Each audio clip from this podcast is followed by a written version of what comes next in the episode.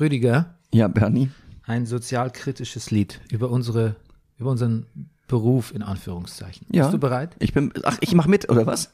Du kannst, aber wenn du reinfindest. Also Wenn ich- auf, ja. ich, ich fang mal an. He's a real, oh, fängst ja schon verkehrt an. Hm. He's a real podcast man, sitting in his podcast land, making all his podcast plans for nobody. Und jetzt wird's wirklich kritisch. Ja. Doesn't have a point of view, knows not who he's talking to. Das klingt für mich eher Rüdiger kritisch. Isn't he a bit like you and me? Ah, gut, jetzt nimmst du dich mit rein, das gefällt mir. Versöhnliches Ende. Ja, persönliches Ende.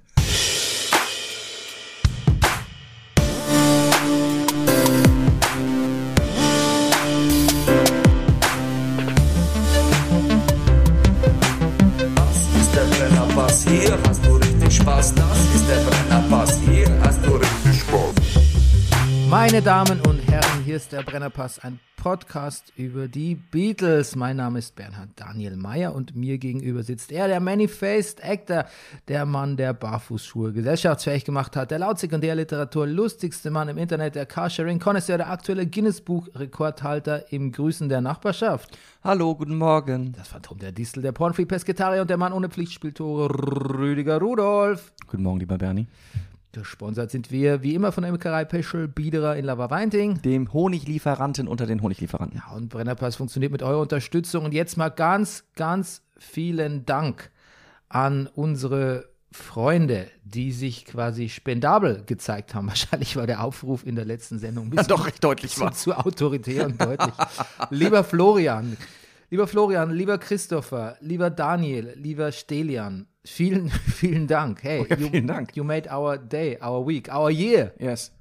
Genau. Aber heute soll es weniger um äh, uns gehen, denn wir haben einen Gast. Wir wollten ja nochmal, ich habe ja angekündigt, wir sprechen nochmal ganz ausführlich zu dem Beatles-Film Get Back von Peter Jackson. Und fast anderthalb Stunden hat sich äh, der Rolling Stone-Journalist Mike Brüggemeier Zeit genommen, um mit mir über die Sache zu reden. Deshalb, Rüdiger, verbleiben jetzt nur noch wenige Takte Ja. in diesem Podcast, um über unsere Themen zu reden. Und ich möchte dich eins fragen, Ja. bevor es losgeht mit den Beatles. Mhm. Kennst du, das ist jetzt eine Frage in eigener Recherche, Ja. kennst du Totilas, den Wunderhengst? Äh, ja, ich habe es schon mal gehört. Hm, Mhm. Ja, ich habe von ihm, der, das ist der, der gewinnt so viele Rennen, ne? Oder? So einer war das? Den gibt's wirklich, ne? den gibt's nicht mehr. Den gibt's nicht mehr. Ah. Ja, genau, ist gestorben. Ach so. 2020. Ach so. Ja, beschäftige mich gerade be beruflich äh, Mit Hengsten? mit dem Thema. Wirklich? Mit Tortilla, ja. Mit. Ja, ja. Ich- und ähm, Gut. ich lese so interessante Fakten wie er ist der Sohn von Gribaldi und Luminka. Das steht da so, als müsste man, als müsste man dann sagen, oh, oh, Oh, oh. yeah. Oh, das ist ja. Okay, aber ich will nicht ablenken von den Beatles. Ein paar Takte noch zu äh, Succession. Mhm. Rüdiger, wir haben die aktuelle Folge gesehen. Mhm. Die heißt Chianti-Shire oder Chianti-Shire. Ja. Ich glaube, es bezieht sich auf die Toskana, ne? Da ist so eine Mischung aus ja, toskanischem Wein und England, ja. ähm, die Mutter der Roy-Kinder, Caroline, feiert ihre Hochzeit mit Peter Monion, nur genannt The Onion. Ja. Und ähm, Shady Character. ja, oh gut, aber wer ist, wer ist nicht shady? Wer nicht? Ah, Aber er ist schon, er ist schon in Succession. Naja, er ist wenigstens, er ist auch noch, ist, man weiß noch nicht mal, wie erfolgreich er damit ist. Alle anderen sind wenigstens erfolgreich. Also richtig erfolgreich. Wir spoilen jetzt übrigens wieder drei Minuten lang. Ja. Ja. Ich wollte nur sagen, ähm, langsam schält sich so der dünne Firnis der Zivilisation, wie es im Zitat heißt, dann doch von den Royce komplett ab, Mhm. oder? Voll. Ich finde, also Hochzeitsfolgen sind ja eh auch ähnlich wie Partyfolgen eine Spezialität von Succession. Wahrscheinlich, weil das so wichtige äh, Events sind im Leben äh, von so Superreichen und Tortillas natürlich auch. Ähm, so, Totias hat übrigens wurde für 10 Millionen, 8 bis 10 Millionen verkauft. Ah. Rekordsumme für ein Pferd. Weltweit. nicht schlecht. Ja. Ähm, ich finde, ja, eine Folge, wo jeder so eine sehr, sehr, so, so, so, so, so ein Key-Moment hat, der so ganz viel über die Figur aussagt. So. N- Nix Gutes natürlich. Nichts Gutes. Von, ja, Dick Bix zu keiner Liebe zu. Ja. Ist es, der, ist es der Fall of the Roman Empire? er, er ist so tief gefallen, weil er vorher wirklich so, so, so stark war, wo man denkt, Mann, der kann aber wirklich vielleicht. Ich war kurz davor, wieder ihm zu glauben, wenn er sagt, ich, I can read people. Und man sagt, ja, er kann es wirklich, er hat wirklich was drauf. So. Ja. Er ist so eine Mischung aus äh, der Beste im, im Lesen des Raums und der Schlechteste. Und ja, und der schlechteste im Verschicken von Nachrichten. Ja. Aber es ist uns allen schon passiert. Du hast mir auch schon Nachrichten geschickt, die eigentlich an deine Frau gedacht waren. ja. Ja. Aber die waren weniger kompromittierend. Deutlich. Äh, deutlich weniger, ja. Ja. Okay, und Kendall am Ende der Episode, ist er, Ja. ist er tot oder ist er nicht tot? Das würde mich sehr wundern. Ge würde das gehen? Einfach nur so den Kopf ins Wasser hängen lassen? Oder ist er einfach gestorben? Oder ist was. No, die, die, die, also so in, in der Schöpfung Kopf voller, äh, also Kopf ins Wasser und dann vielleicht ein bisschen zu viel Wasser ein, also ersticken. Ich weiß denke nicht. schon. Ich, Ich habe zwei, also zum einen glaube ich nicht, also Jeremy Strong hat, glaube ich, genug zu tun. Der könnte sich Ja. leisten. Also Ja. das wäre so, so eine, die Legende ist zementiert mit Succession. Der könnte sich leisten, auszusteigen Ja. in der dritten Staffel. Es würde wäre auch eine interessante Dynamik. Ich glaube, die, äh, ähm, die Ch- Succession, Succession-AutorInnen äh, sind auch mutig genug, um sowas zu machen. Mhm. Auch seine letzte Unterhaltung mit Logan Mhm. Oh, lässt eigentlich keine anderen Schlüsse, mal Schlüsse mehr zu. die Mozzarella-Szene. Die- das die- Kind muss vorkosten, ne? Ich, ich, da, da weiß ich nicht, was ich dazu sagen soll, Bernie. Das habe ich bei der Folge eben ein paar Mal gedacht. ja. Okay. ja, aber auch die Kälte von Logan Mhm. in dieser Szene, die, die, die, die, die, das Finale in, in seiner Ansprache, eigentlich, dass es, Es würde es, fast alles dafür sprechen, es dass er gibt keinen Weg mehr, auch wie die, Kendall hat nicht mehr seiner Mutter, also auch, dass seine Mutter ihn so zurückweist, du musst jetzt mal weg von dieser Party, solange dein Vater da ist, wie die Mutter auch überhaupt über die Erziehung der Kinder spricht, sagt, ich hätte lieber Hunde Mhm. Auch gehabt. mit der Schiff, ja, ja, genau. Ja, Mit oh. das Schiff sagt sie das, aber es gilt ja auch Kendall. Natürlich. eigentlich, eigentlich würde ich sagen, faktisch Point of No Return für Kendall. Andererseits, es fühlt sich nicht so an, als wäre er tot. Andererseits hat er sich auch die Haare kurz rasiert, da fängt was Neues an. Ja. Naja, gut. Wir werden Ja, sehen. wir werden okay, sehen. Rüdiger, ich danke dir für deinen Kurzbesuch hier. Ja, sehr gerne. Dann, ich äh, freue mich, dann, äh, ich sage jetzt schon hier im Podcast, dass ich mich freue, den Podcast zu hören über die Beatles. Ja. Und, ähm, Und- was ich noch, einen Gedanken möchte, einen letzten Gedanken möchte ich noch äußern. Wenn die Beatles heutzutage, wenn das alles, oder habe ich das beim letzten Mal schon gesagt, was meinst du, was die, wenn das heute alles passieren würde, bei diesen Proben, wie die da sitzen und, und, und vor sich hin proben, was meinst du, was die heutzutage, glaubst du auch, dass Paul McCartney zu denen sagen würde, Jungs, wenn ihr nicht alle gleich mal das Handy aus der Hand legt? dann steckt euch eure Verstärker hin, wo die Sonne nicht hinscheint. Ja, ich gucke übrigens gerade eine HBO-Serie namens The White Lotus. Ja? Von der schon mal gehört? Nein? Die ist toll, über die erzähle ich dann ähm, demnächst. Und da geht es auch darum, was passiert, wenn das Kind im Haushalt plötzlich ähm, das Handy im Meer verliert. Ah, oh. Was es danach macht. Gut. Ja, um zu, um zu spoilern, es macht sinnvollere Dinge, als auf sein Handy zu gucken. Okay. Ähm, wir kommen mit zwei Weihnachtsspecials wieder, ähm, die nächsten beiden Wochen, aber jetzt erstmal zu Mike Brüggemeier und den Beatles. Wuhu. Tschüss, Rüdiger. Tschüss. Can we have our microphones? Oh, mister, can we please? Ask him to put the mics on with it. Hello. And get one for Billy, too.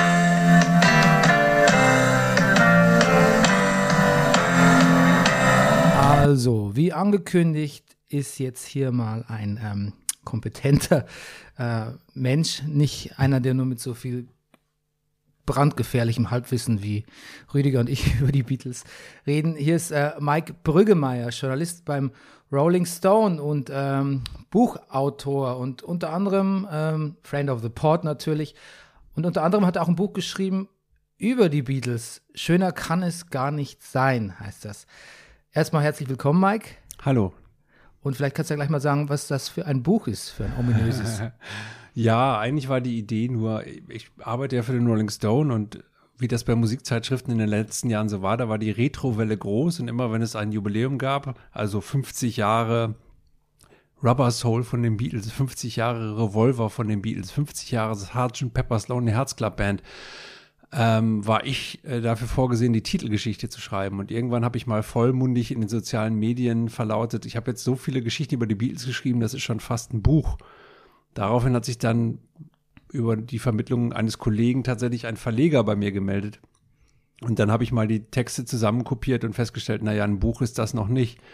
Und abgesehen davon haben wir halt erst mit der Berichterstattung dieser Jubiläums, Jubiläumsalben so mit Rubber Soul halt angefangen. Also die ganzen frühen Beatles waren gar nicht drin. Was wäre das für ein Buch gewesen? Die Beatles von 65 bis 1969 wäre komisch gewesen. Und ähm, dann habe ich überlegt, naja, ich habe auch noch sehr viel Unveröffentlichtes über die Beatles, was so bei mir rumlag. Ich habe mal angefangen, ein Tagebuch der Freundschaft zwischen Paul McCartney und John Lennon zu schreiben, weil ich die näher gründen wollte, nachdem ich mal mit Klaus Vormann, dem Beatles-Vertrauten, der auch das Revolver-Cover gemalt hat, ähm, darüber gesprochen habe und der damals meinte, na ja, so richtig befreundet, also konnte man mit Lennon gar nicht sein und McCartney, der war ja eher so ein Streber, also so richtig, also es war alles gar nicht so einfach und ich habe immer gesagt, wie, die waren gar nicht befreundet und ähm, dann wollte ich natürlich nachgehen. Vor allem wollte ich Belege dafür finden, dass sie natürlich befreundet waren. Die habe ich natürlich auch gefunden in der Beatles-Literatur. Ich habe auch andere gefunden. Ich habe auch Sachen gefunden, die eher darauf hindeuten, dass es auch so eine funktionale Beziehung zugleich auch das war. Naja, und äh, wie es der Zufall wollte, habe ich, äh, hab ich dieses Buch irgendwann abgebrochen, weil ich dann andere Bücher geschrieben habe und ich habe abgebrochen im Jahr 1964. Das heißt, das ging quasi nahtlos ineinander über. 64 hatte ich aufgehört, 65 habe ich bei der Berichterstattung im Rolling Stone angefangen. Jetzt das, haben sich manche Hörer wahrscheinlich erschrocken. Was, der hat um 64 aufgehört zu schreiben. Wie alt ist der Mann? Ja, der ist ja alt. Also 1964 habe ich aufgehört über die Freundschaft, also äh, über die Freundschaft von John Lennon und Paul McCartney. Die habe ich bis zum Jahr 1964 verfolgt. Darüber hinaus dann nicht mehr. Ja. Wobei das nicht ganz stimmt. 1976, damit fängt das Buch eigentlich an und dann kommt so eine Rückblende.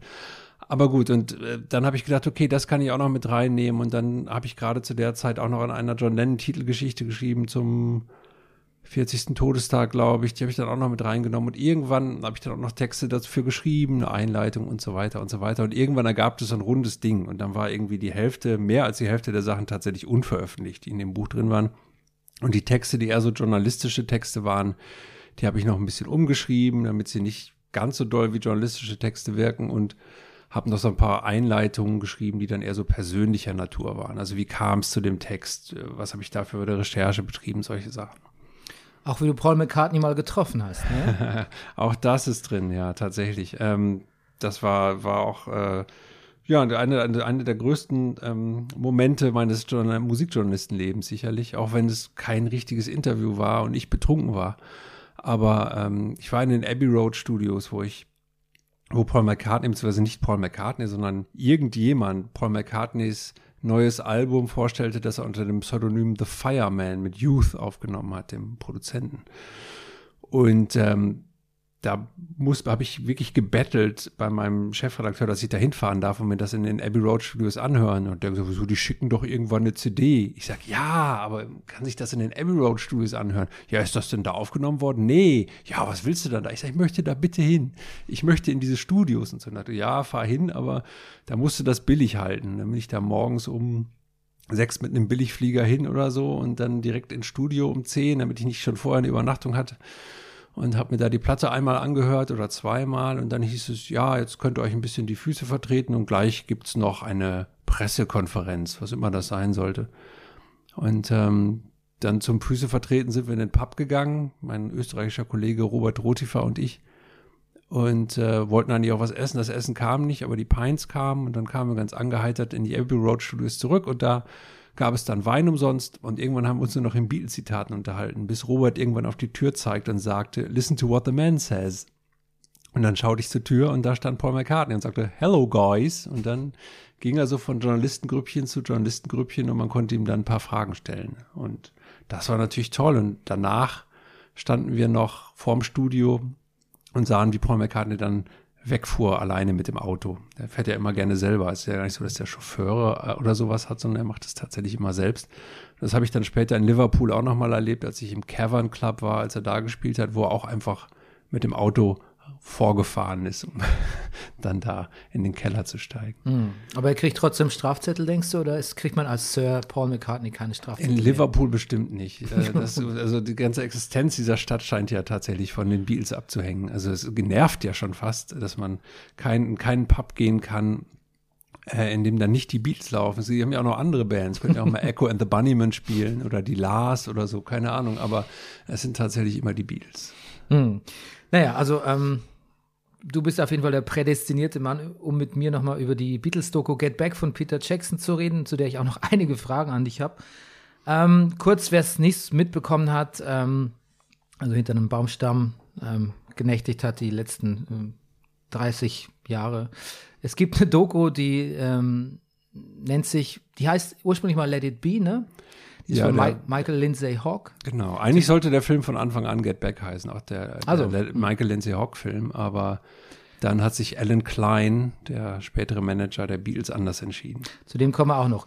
Auf jeden Fall gab es da Aufnahmen, äh, die die Beatles beim Proben zeigen und letztlich auch beim legendären Rooftop-Konzert. Und Peter Jackson, also ich glaube, die eine Beatles Foundation oder die Apple heißen sie ja, Apple Foundation heißt sie, glaube ich, ist an Peter Jackson herangetragen, weil er sowieso gerade so einen Ersten Weltkrieg-Film ähm, auf Vordermann gebracht hat, also so Archivaufnahmen, hat gesagt, willst du nicht mit unserem Material was machen?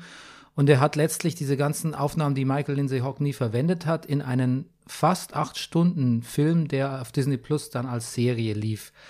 Ähm, ja, wie sagt man, restauriert, kann man sagen. Und das Besondere, korrigiere mich gerne, ist wohl auch daran, dass man vieles der Dialoge, was ja entscheidend ist, die Dialoge der Beatles beim Proben, diese Interaktion, dass man die eigentlich nicht hören konnte, weil sie halt natürlich, wie man es aus Probensituationen, irgendjemand dudelt was dazwischen, jemand haut aufs Schlagzeug. Ähm, mit Audio, mit sehr neuer und äh, hochtechnologischer Audiofilter-Technologie quasi das raus, also das nochmal rausschälen konnte, was, wo, worüber die sich unterhalten haben, was vorher gar nicht verwendbar war. Ja, die haben das ja damals auch absichtlich gemacht, dass sie einfach ein bisschen Gitarre gespielt haben, wenn sie irgendwas sagen wollten, was die Kameras nicht hören so. sollten. Ähm, und ähm, das äh, ging aber mit Peter Jackson natürlich nicht. Der hat es dann tatsächlich, ich glaube, Giles Martin war auch noch beteiligt, also der Sohn von George Mhm, Martin, ja. dem Beatles-Produzenten. Äh, und mit der neuesten Software haben die es tatsächlich hinbekommen, äh, all diese Gespräche hörbar zu machen. Ähm, und der Let It Be-Film, der ursprüngliche, der ist ja nicht mal anderthalb Stunden lang. Also von daher hatten, hatte man da ja se- wesentlich weniger Material, was man sich sowieso anhören konnte. Also das meiste aus dieser Peter Jackson-Doku ist tatsächlich von daher ungesehen und auch ungehört. Hast du den Originalfilm gesehen? Mehrmals, ja, mehrmals. Den gibt's ja irgendwie nicht mehr so, also der, der den gibt's ganz selten, oder? Ja, ich glaube, der ist tatsächlich irgendwann so auch von den Beatles oder von Apple eben aus dem Verkehr gezogen. Ich glaube schon in den worden. 70ern oder ja, so. 70er oder frühe 80er oder so. Ich habe auch so eine verblichene Raubkopie auf auf DVD und natürlich macht das schon irgendwie schlechte Laune, dass die Farben so ausgeblichen sind. Da hat man schon das Gefühl, man ist nicht wirklich dabei, sondern es ist irgendwie aus so einer fernen Zeit und es ist irgendwie indirekt. Ähm, abgesehen davon, dass es halt sehr unzusammenhängend zusammengeschnitten ist und es einfach ein sehr deprimierender Film ist. Und man sagt ja auch, dass er ein falsches Bild vermittelt. Also die, so die Headlines, die ich auch gelesen habe, a- also als Peter Jackson angefangen hat, ähm, bei dem Projekt zu arbeiten, war ja auch, dass das ein anderes Bild nochmal zeigt und dass der Original Let It Be-Film also quasi ein bisschen zu, zu Beatles dystopisch wäre und gar nicht zeigt, dass sie halt auch noch Spaß hatten und befreundet waren und gespielt und diese Spielfreude. Stimmt es? Weil ich habe es ja nicht gesehen. War der wirklich so, so negativistisch in seinem Approach? Ja, in gewisser Weise schon. Also natürlich lag da immer dann die, also der ist ja erschienen, als es die Beatles schon nicht mehr gab. Also von daher war die Deutung des Films auch immer, das ist das Ende der Beatles. Ja, und der war an. näher an der Trennung sozusagen zeitlich. Genau, der war, also der, die Beatles, also McCartney hat im April neun, äh, 1970 gesagt, er steigt aus und ähm, der Film kam im Mai, also einen Monat später. Ähm, Daran merkt man natürlich schon, das ist natürlich dann die Deutung des Films klar, in welche Richtung die ging. Das war klar, aber es ist tatsächlich auch ein Film, wo man das Gefühl hat, die Beatles wollen einen eigentlich gar nicht reinlassen in ihre Welt, A. Und B, äh, merkt man schon, dass es da so schwelende Konflikte gibt. Dass Peter Jackson das natürlich auch sagen muss, dass er sagt, er möchte ein neues Bild der Beatles zeichnen, ist, also der Grund dafür ist natürlich auch klar. Also warum sollten McCartney und Ringo Starr daran interessiert sein, dass man noch mehr sieht, was für Arschlöcher sie sein können? Das, das hätte er, glaube ich, nicht durchbekommen, aber Ja, und das, Ähm. das mit dem neuen Bild ist auch das, wo ich so ein bisschen sage, "Ah, ich weiß nicht, ob das alles so. Naja, es ist natürlich so dadurch, dass es ist natürlich so, dass es einfach dadurch, dass man einen größeren Kontext bekommt Ja. von allem und dass man eben auch die Gespräche mithört, von denen man eigentlich dachte, man könnte sie gar nicht hören oder man, also, also wie Michael Lindsay Hock in, in irgendeinem Blumenkübel irgendwie ein Mikro versteckt hat in der Kantine und man hört dann McCartney und Lennon darüber sprechen, wie das war, als oder warum George Harrison die Band verlassen hat, der nach ein paar Tagen tatsächlich die Band verlassen hat, ziemlich frustriert bei den Sessions. Ähm, dann merkt man daran, wie die darüber reden, natürlich schon, dass die schon relativ reflektiert waren. Und wenn man denkt, das ist so die Generation meiner Eltern und es ist auch so die Klasse meiner Eltern, also sprechen die schon anders über Emotionen und können die anders über, über zwischenmenschliches Sprechen, als äh, äh, ich das jetzt bei meinen Eltern oder so mir vorstelle in dem Alter und auch später. Also ich glaube von daher, dass die waren schon in vielen Sachen schon sehr, sehr reflektiert und auch die Art und Weise, wie sie mit und über Frauen sprachen, entspricht nicht dem, wie man das wahrscheinlich bei Mick Jagger oder Keith Richards oder so mitbekommen hätte. Ich glaube, es ist äh, generell so ein, schon eine Band, die da sehr weit vorne war. Ja, also in, in Nuancen hat es mich natürlich auch überrascht, aber was ich sagen wollte, ist es nicht so, dass ich plötzlich das Gefühl hatte, wow, also das, das Mensch, sind die gut, sind die gut drauf, die können jetzt so 25 Jahre weitermachen. Also das, was ich, was ich darüber gelesen habe, über diese Zeit auch, über die du auch geschrieben hast, auch deine Artikel gelesen und so, das bestätigt, das findet sich schon auch wieder. Aber das zu meiner Frage, jetzt, du hast das Material ja auch nie gesehen. Hat dich was, was hat dich überrascht oder vielleicht sogar noch erschüttert? War da irgend sowas, sowas groundbreaking für dich dabei? Naja, also es war ja schon so, dass man die meisten Gespräche, die es so gab, wenn man jetzt absieht von dieser äh, Blumentopfgeschichte, äh, die man nicht kannte, schon auf Bootlegs hören konnte. Also ich glaube, ich weiß nicht, wie viele Stunden Let It Be, äh, Get Back äh, Sprech ich gehört habe in meinem Leben schon. Und ich habe auch Bücher gelesen von Leuten, die das dann alles transkribiert haben. Also Friedhelm Rathjen, der Übersetzer von Moby Dick unter anderem und so hat ein ganzes Buch geschrieben, was bei 2001 erschienen ist über die Get Back Sessions, wo nur Gespräche, aber dann eben auf Deutsch äh, so ähm, zu, zu, lesen sind. Das gibt schon auch alles. Es ist nicht vollständig natürlich, aber so als ähm, als Jackson sagte, ja, wir wollen oder wir wollen das in ein anderes Licht stellen. Und wenn man sich dann daraufhin nochmal einige Sachen angehört hat, war, war ihm schon klar, ja, man, das kann man locker machen. Also es ist jetzt nicht das Problem, das anders darzustellen. Ähm, weil es gab halt natürlich auch positive Momente. Und es gibt auch in jeder Band Streit. Auch das ist jetzt nicht so ungewöhnlich, glaube ich. Also dieser Streit, den man in dem Original Get Back Film sieht, ist jetzt auch nicht so weltbewegend, dass man denkt, daraufhin sprechen die jetzt jahrelang nicht mehr miteinander oder so, sondern der eine sagt halt, ich möchte, dass du es so spielst und der andere sagt, ich will das aber nicht so spielen. Also es ist ja, das ist das ist interessant, weil das diese diese Reibereien, die die kenne ich aus jeder Bandprobe. Ja, also es gibt überhaupt normal, keine Bandprobe ja. ohne ohne sowas. Ja. Das meine ich auch gar nicht. Ich finde das, was man eben hingestellt hat, so ein bisschen, als die sind so zerstritten oder kabbeln sich die ganze Zeit, das sind eigentlich eher so, äh, wie gesagt, relativ hausbackene übliche interne Band-Sachen halt irgendwie. Und klar, wenn dir die ganze Zeit jemand sagt, wie du spielen sollst und du denkst, aber ich bin ein guter Gitarrist oder ich bin auch ein Musiker oder ein vollkommenes, äh, vollwertiges Bandmitglied, natürlich reicht es dir dann irgendwann mal. Also das hat sich, das, das kann ich dir aus jeder Bandprobe auch so erzählen. Trotzdem glaube ich aber auch, dass ähm, so eine gewisse, Gereiz, gewisse Gereiztheit, die da schon auch spürbar ist und so eine Distanz zwischen Lennon und McCartney, die, die, die lässt sich auch durch diese oft freundschaftliche Probenatmosphäre nicht, nicht überbrücken. Ich finde, die, die kommt schon sehr deutlich rüber. Ich finde es sehr interessant, dass, naja, ich, ich komme gleich nochmal zu, zu John Lennon. Ich wollte eins noch sagen, Peter Jacksons besseres Argument für den Film ist eigentlich, dass er sagt, ähm, näher kommt man nicht, näher kommt man nicht. Mit dem Film, das ist quasi the, the closest you get to a time machine. Also näher kommt man an die Beatles wahrscheinlich nicht, nicht mehr ran, so in diesem Leben. Ich finde, das ist eigentlich das bessere Argument, weil du bist ja wirklich einfach dabei, wenn die proben. Ne? Und das ist ja was, was, ähm, was man sich doch eigentlich im Prinzip von jeder seiner Lieblingsbands wünscht, dass man mal bei so einer Probe dabei sein könnte. Ja, ja, natürlich. Aber gleichzeitig ist es dann doch auch irgendwie kunstvoll gemacht. Also man, man denkt, das ist so ein Draufsicht und natürlich kann man auch sagen, boah, man sieht die nur bei den Proben. Aber wie die Bilder gesetzt sind und in den entscheidenden Momenten geschnitten sind und so, das ist dann eben doch auch ähm, sehr, sehr kunstvoll. Also dass man zu Anfang in der ersten Szene einen Hare Krishna sieht, der da in Twickenham im Filmstudio sitzt, wo die Beatles proben, und dann kurz danach Yoko Ono und John Lennon sieht, da merkt man, gut, George Harrison hat so in so einer Passive Aggressiveness jetzt auch jemanden mit ins Studio gebracht. John Lennon hat immer Yoko mitgebracht, jetzt hat, jetzt hat George sich auch mal jemanden besorgt, den er mit ins Studio bringt. Und da ist eigentlich schon ein großer Konflikt, vielleicht der größte Konflikt dieser Sessions drin, dass George Harrison sich halt immer so ein bisschen untergebuttert fühlt. Und das merkt man auch, wenn man, wenn man merkt, wie der spricht oder so. Man hat halt wirklich das Gefühl, da spricht ein kleinerer Jünger, Junge zu größeren Jungen. Das ist so. Und das, das ist eine Autorität. Und das ist eben auch ganz normal. Das kennt man, wenn man so Gangs kennt oder auch so aus seiner Jugend oder so. Die Leute, die zwei Jahre älter waren, die bleiben ein Leben lang so ein mhm. bisschen deine Autoritäten. Und das ist bei so einer Band dann auch so. Und äh, wenn sich dann die Leute weiterentwickeln und es vielleicht von dem, sagen wir auch kreativen Potenzial war George Harrison zu der Zeit wahrscheinlich interessanter als Len, der so ein bisschen stockte in dem, was er tat Mhm. und auch nicht mehr so richtig Bock hatte und manchmal so ein bisschen ausgeknipst wirkt. Mhm. Ähm, aber, aber dann diesen Leader quasi, also den drei Jahre älteren Len zu überflügeln, wäre auch irgendwie wiederum nicht möglich gewesen.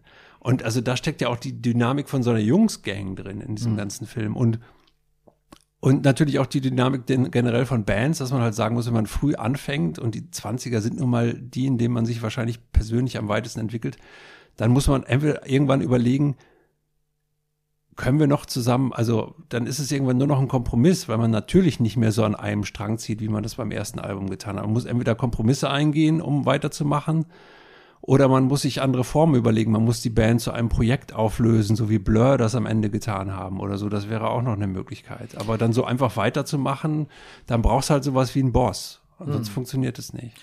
Ja, und der, ich meine, man kann sich natürlich dann trennen und dann, wenn nicht zufällig jemand ermordet wird, kann man ja mal gucken, ob man vielleicht zehn Jahre später oder fünf wieder weitermacht oder vielleicht nur noch live auftritt. Ich glaube, es gibt ja ja- verschiedene F- Varianten, wie man das machen kann. Das war ja bei diesem Blumentopfgespräch auch, dass Paul McCartney am Ende sagt, na ja, diese ganzen Konflikte, die werden uns irgendwann nicht mehr weiter stören, wir werden in 50 Jahren noch zusammen singen. Also da habe ich dann doch schon auch nochmal geschluckt, wo ich dann so dachte, tja, leider nicht. Bei diesem Blumentopf-Gespräch kommt ja auch was Interessantes zur Sprache, nämlich sagt Paul McCartney zu John Lennon, du bist doch der Boss eigentlich und du wirst auch irgendwie immer bleiben. Und ich bin nur so der Second Boss. Ähm, aber irgendwie hat man das Gefühl, das, das stimmt gar nicht, weil John Lennon ist ja doch so ein bisschen ausgeknipst. Also ma- niemand traut sich so richtig autoritär mit ihm umzugehen. Also es gibt ja auch irgendwie nach Brian Epstein offensichtlich keine Autorität von außen mehr. Ähm, George Martin macht eigentlich auch nichts Nennenswertes, um sie ein bisschen einzunordnen. Also bleibt es eigentlich so diese Rolle des Zielführenden doch da bei Paul hängen, der verzweifelt versucht zu gucken, wir brauchen eine Struktur, lass uns mal jetzt gucken, was spielen wir denn jetzt? Mach doch mal eine, mach doch mal eine Liste von den Songs. Also es hat ja schon an den simpelsten Dingen scheitert es ja eigentlich. Was proben wir denn jetzt? Können wir vielleicht pünktlich zur Probe kommen? Machen wir jetzt einen Fernsehauftritt oder nicht? Wie viele Songs wollen wir da haben? Also es ist ja, also quasi, es ist ja absolut, ähm, es ist ja Anarchie, muss man eigentlich sagen. Und da übernimmt er natürlich schon die Rolle des Chefs oder er versucht's, aber die anderen boykottieren ihn so ein bisschen, lassen ihn so ein bisschen auslaufen, auflaufen. Und meine Frage jetzt an dich, hat er diese Rolle schon vorher inne gehabt? Also dieses bisschen, dieses auf, dieses Vorantreibende oder, oder ko- kommt es jetzt in diesen Sessions, weil so, weil halt solches Chaos herrscht und irgendjemand muss sich durchsetzen? Und was ist dran an dem, was er sagt zu John? Eigentlich bist du doch der Boss. Naja, das stimmt auf jeden Fall, dass Len äh, eben auch aus dieser Jugendgang, Jungsgang-Dynamik als zwei Jahre älterer irgendwie der Boss ist und das auch bleibt und auch die Autorität ist und man merkt es auch bei McCartney, dass wenn Len was sagt, der schon anders guckt, als wenn Harrison was sagt. Das ist schon eine ganz andere, äh, ganz andere Form, wie die miteinander umgehen. Aber es ist auch so, dass, dass ähm, McCartney natürlich schon spätestens ab 66 die treibende Kraft war. Also äh, als Len dann auch so ein bisschen deprimiert, als frustrierter Ehemann, der sich, der auch gemerkt hat, dass der Ruhm jetzt doch auch nicht das, nachdem er, nach, nicht das ist, nachdem er eigentlich gesucht hat, um seine innere Leere oder was auch immer zu füllen, äh, in so einem Vorort von London sitzt und irgendwie nicht mehr richtig klarkommt und dann auch allmählich nicht mehr die Platten dominiert, wie er das bis Rubber Soul einschließlich getan hat. Äh, und dann einfach auch aus dem Grund McCartney quasi übernehmen muss. Und aber eben auch der Motor ist, also derjenige, der immer denkt, naja, ich muss, wir müssen noch was beweisen, wir müssen noch weitermachen, wir müssen vorne dranbleiben. Das war Lennon dann, glaube ich, egal. Na, Ringo hat ja mal gesagt, naja, wenn es Paul nicht gegeben hätte, hätten wir nur drei Platten gemacht oder so. Also er war dann schon so der spätestens ab 66, 66 sah so, wir müssen wieder was tun. Er war derjenige, der den Film Magical Mystery Tour angeleiert hat. Er war derjenige, auf dessen Mist ähm, Sgt. Pepper zu großen Teilen gewachsen ist. All das ist natürlich der Fall, aber gleichzeitig wollte er gar nicht der Boss sein. Ähm, ich glaube nicht, dass ihm das gelegen hat, aber er war natürlich auch gleichzeitig der musikalisch talentierteste von denen. Also der auch, wenn Len ihm was vorgespielt hat, gesagt, ja, streich das mal und lass das mal weg. Das merkt man in dem Get Back Film ja auch, wenn Len ihm was vorgespielt hat, nee, mach das mal so, mach mal so. Und dann auch irgendwann sagt, oh, wollen wir nicht noch irgendwelche Harmonien für Don't Let Me Down ausarbeiten? Aber da sagt George dann irgendwann, das klingt alles total lächerlich. Da ist ja dann der Bullshit-Detektor, der das dann wieder so ein bisschen runterbricht, was ich auch schön finde. Aber klar, also McCartney war dann sicherlich ab spätestens 66 die treibende Kraft und dann verblasste dann immer mehr, weil er eben auch so ein bisschen Writers Block oder so hatte. Wobei beim weißen Album hatte er den dann nicht, da waren sie dann in Indien, da hatte er kurzzeitig das Gefühl, das könnte das sein, nachdem er gesucht hat.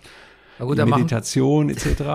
da machen sie sich aber in der Doku dann auch schön Da machen sie sich lustig. dann schon wieder darüber lustig, wobei George natürlich angefressen ist. auf als Kosten immer noch, des armen George Ja, Harrison, genau. was also eine zentrifugale Kraft war in seinem Leben, Genau, dieser, dieser richtig, Ausflug genau. irgendwie. Und Ja. die anderen so, ah, da hast du jetzt was an, was eigentlich, das hast du nur so an, so zum, Ja. weil du es anhaben willst, ne? Ja. Da stehst du doch gar nicht zu und lachen sich da ein. Ich muss sagen, ich musste teilweise immer wieder so Pausen machen, auch, man muss man eh bei acht Stunden, aber auch dieses John Lennon rumgeklaune, das hatte so einen passiv-aggressiven Unterton. Das hatte fast manchmal was von, ich boykott, also es hatte so Boykottzüge schon. Und auch dieser Dauerzynismus als Humorform, das, das hat mir, das stieß mir, äh, das hat mich richtig gestresst, muss ich sagen. Und ich, ich habe mich auch gefragt, ist es, ist es, ist der Ton Usus zwischen denen gewesen oder hat, es jetzt, hat sich das verschärft jetzt und, und wie viel hat es tatsächlich auch, weil man, man, es heißt ja auch, dass er zu der Zeit also ziemlich auf Heroin war auch. Also wie aufnahmefähig war er überhaupt und wie sehr musste er sich überhaupt in diesen Zynismus retten? Also mich, mir ging er schwer auf den Sack, muss ich sagen, in dieser Doku. Ja, es gibt, äh, aber das ändert sich auch so ein bisschen. Zu Anfang habe ich auch das Gefühl gehabt, mein Gott, warum ist der überhaupt da? Der hat diesen einen Song da mitgebracht, Don't Let Me Down. Und dann hat er noch so einen alten Die Song. B-Seite. äh, On the Road to Rishikesh, der vorher Child of Nature hieß und später dann Jealous Guy heißen wird. Ähm, und viel mehr ist da eigentlich schon nicht zu holen. Ähm, und tatsächlich, ja, Clown ist nur, nur rum, rumklaunern. Ähm, aber gleichzeitig ähm, irgendwann, also gerade in diesem Blumentopfgespräch übernimmt er so ein bisschen die Rolle des eher Reiferen, wo er dann sagt, ja, wir haben George auch ziemlich zugesetzt und so und du auch, Paul, und du sagst mir auch immer, wie ich mein Lieder spielen soll. Und dann sagt Paul, ja, aber ich will doch nur helfen und wir müssen doch irgendwie dahin und du bist doch der Boss und so weiter. Und dann auch später, als sie dann das Studio wechseln und nicht mehr in diesem Filmstudio sind, sondern in, in, im Keller ihres Bürogebäudes da in Ja. der Savile Row in Mayfair, da merkt man auch, wie er so ein bisschen auf einmal so da ist, als Billy Preston im Raum ist und, ja, und also da reißen sich halt alle aber auch sehr am Riemen die ersten Tage mit Billy Preston, muss man sagen. Das stimmt, aber man hat auch das Gefühl, als Preston zum ersten Mal Don't Let Me Down spielt mit denen, auf einmal funktioniert der Song richtig. Da ist auf einmal was passiert so und dann spielen sie danach I Want You, She's So Heavy, was dann später auf Abbey Road erscheint und auch da hat man das Gefühl, der Song ist auf einmal irgendwie eine Ebene höher gehoben, wo man eigentlich immer dachte, das machen die Beatles so oder wo aber eigentlich auch immer George Martin eine große Rolle gespielt hat, so den entscheidenden Schritt, den Songs noch zu geben, durch ein Arrangement oder durch eine Idee oder durch irgendwas, was er aber bei diesen Sessions ja nicht gemacht hat, weil er da ja eigentlich gar nicht dran beteiligt war so richtig. Er war ja nicht der Produzent der Session. Ähm, und da merkt man, dass dieser Typ das Ganze, also dass Preston das Ganze irgendwie schon nochmal hochgehoben hat und natürlich irgendwie eine relativ ähm, lockere Persönlichkeit auch war. Ne? Also irgendwie ein ganz cooler Typ so. Was mir aufgefallen ist, also bei dieser ganzen Nörgelei und natürlich auch immer dieses sich schon auch abgrenzen mit, mit Yoko auch. Ähm, plötzlich, als sie dann auf dem Rooftop, auf der, als das Rooftop-Concert also on ist, dann, dann sehe ich da natürlich doch wieder so einen extrem engagierten Rockstar im buchstäblichen Sinne. Dann ist das, dann ist er voll da. Also dann ist er, dann ist er angeschaltet und übernimmt auch so ein bisschen die Führung. Ich habe das ja als Kind, als Beatles-Fan, war das für mich immer die, also auch wenn ich die Aufnahmen da gesehen habe, war das für mich immer der Frontmann. Ähm, und das ist krass, wie er so aus, wie er so aus seinem eigenen Zynis, Zynis, Zynismus, aus seiner Rumklaunerei, aus seiner Verweigerungshaltung plötzlich raustritt und erstes Mal wirklich gut spielt, gut singt und ähm, Text vergisst natürlich, aber Text vergisst, ja, okay, aber, aber auch bereit ist, sich zu zeigen wieder irgendwie. Ja, ja, also dass der, sag mal, auch die, sag mal, die charismatischste Figur bei den Beatles ist, äh, das kriegt man ja schon mit, wenn man mal Interviews mit denen oder so sieht. Also es gibt so ein, glaube, sein letztes Interview, was er geführt hat für Todd Snyder 1965 in so einer Show, die Tomorrow Show hieß das, äh, 1975, Entschuldigung, die Tomorrow Show hieß das. Das ist ein unfassbar tolles Interview, weil man ihm sehr gerne zuhört und weil er diese enorme Präsenz hat und gleichzeitig aber auch da schon so eine Lockerheit wieder erreicht hat, die in den Jahren davor so ein bisschen fehlte. Und ich habe das auf so einer DVD und auf der DVD sind auch Interviews von Paul McCartney mit Todd Snyder und da denkt man dann, man ist so ein bisschen im Kindergarten. Es hat dann so, es ist dann wirklich so ein typisches Musikerinterview, wo, wo eigentlich so gar nichts an Präsenz und Charisma zu sehen ist. Und bei Len ist es halt schon, das ist halt schon die, der, der am meisten so strahlt auch. Und von daher natürlich auch so der optimale Leader der Band. Hm. Ähm, ich, ähm, was ich interessant oder es gibt ja viele lustige Szenen auch in der. Das muss man auch mal sagen. Es ist also gar nicht, also es hat nicht alles so einen weltbewegenden Rang, dass man denkt, das ist jetzt jede Szene ist entscheidend fürs Fort oder eben eben nicht Fortbestehen der Beatles. Es gibt auch so lustige Sachen, zum Beispiel, wo ich eigentlich echt sehr lachen musste, ist, dass Paul McCartney so im Hintergrund vor sich hin äh, Let It Be komponiert. Und irgendwie so. Get Back. Nee, nee, Let It Be spielt Let It Be hat er aber tatsächlich schon, hat er schon angefangen zu spielen äh, bei den White Album Sessions. Es gibt diese Box und da hört man ihn schon Let It Be spielen. Okay, aber das, das kann sein. Aber trotzdem, er spielt es da und, und äh, arbeitet es aus und die zweite Strophe fehlt und so. Aber irgendwie so No One Gives a Shit. Das, Ja. Das finde ich aber sehr lustig, weil eigentlich ist da der einer der absoluten Welthits am Entstehen, aber es eigentlich interessiert es niemanden. Also es ist so, ich weiß nicht, es ist vielleicht so üblich für ihn, dass er so eine Killerballade nach der anderen auspackt oder vielleicht kennen die es alles schon, aber mit welcher, mit welcher Marginalität, mit welcher Beiläufigkeit es entstanden ist und wie desinteressiert auch die anderen teilweise an, sind, während er komponiert für die Band, das fand ich schon sehr lustig. Das stimmt, ja. Wobei, da finde ich dann eben tatsächlich diese Szene, wo er einfach äh, morgens ins Studio kommt und George und Ringo sind da und Lennon's late again, sagt er dann noch und setzt sich an seinen Bass und rumpelt da so ein bisschen drauf rum und 45 Sekunden später hat er das Riff von Get Back. Eine Minute später hat er die erste Zeile und George und Ringo, die zu Anfang noch gähnend daneben sitzen, steigen dann irgendwann ein und merken auf und noch eine Minute später singt Ringo mit. Also da hat man dann das Gefühl, die merken schon, dass da irgendwas passiert und dass das der nächste Hit der Beatles werden könnte. Das ist dann, dann schon der Fall. Ähm, das sind natürlich so tatsächlich mit die magischsten Momente, wo man dann tatsächlich das Gefühl hat, man sagt das immer, oh, ich wäre gerne mal dabei, ich wäre gerne dabei gewesen, als der und der Song entstanden ist oder so. Das geht natürlich normalerweise nicht, aber bei Get Back hat man jetzt tatsächlich, ist jetzt vielleicht nicht der tollste aller Beatles-Songs, aber schon nicht so schlecht. Äh, äh, und da hat man dann tatsächlich das Gefühl, man ist mitten im Entstehen dabei. Auch wenn sie den Song dann noch zehnmal umdrehen und dann noch versuchen, ein politisches Lied draus zu machen und das dann Gott sei Dank doch irgendwann wieder sein lassen. Die Immigrantenhymne. ähm, äh, die Migrantenhymne. Ähm, was sagen wir zu Michael Lindsay Hawk? Also, der ist ja so ein bisschen der Master of, of not reading the room, kann man sagen. Das ist tatsächlich so ein bisschen, das ist eigentlich der Böse in dem Ganzen. ja, also so er hat echt eine Menge Schnapsideen direkt, direkt aus der, aus der Marketingabteilung irgendwie. Auch.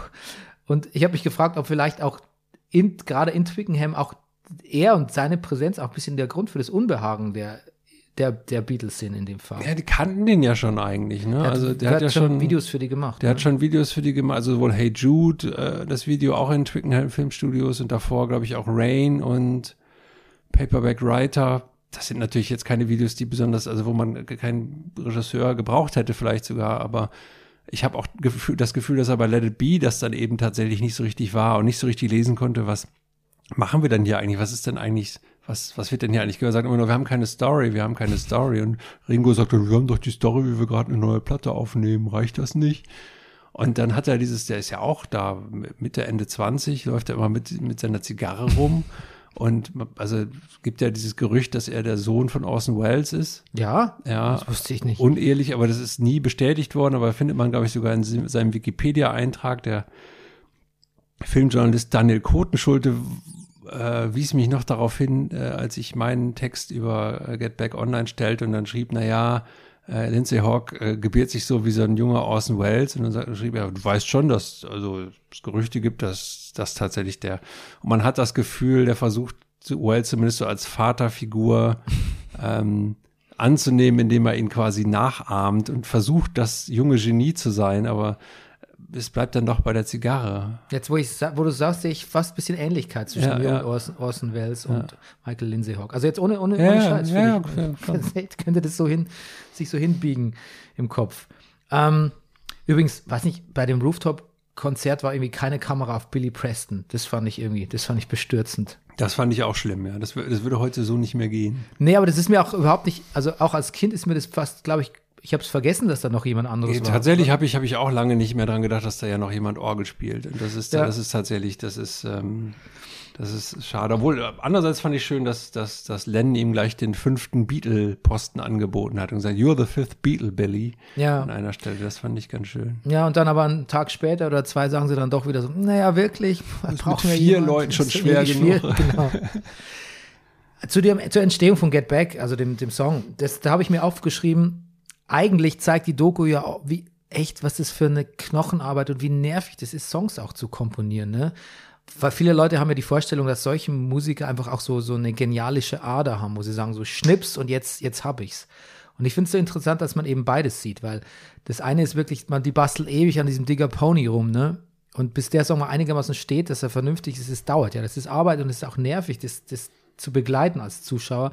Aber dann bei Get Back, wie du eben gerade erzählt hast in dem Beispiel, das ist dann wirklich dieser Magic Happens Moment, den man ja immer sucht, selbst egal ob man über Mozart redet oder über die Beatles, dieser eine Moment. Und das gibt's ja wirklich und das kann ich auch bestätigen als Musiker. Du kannst irgendwie 300 Wochen an einem Song hinarbeiten und einer fällt dir irgendwie ein morgens beim Frühstück, wenn du irgendwie die Gitarre als erstes in die Hand nimmst. Und du kannst aber nie sagen, ob einer besser oder schlechter ist. Also es gibt keine bevorzugte Methode.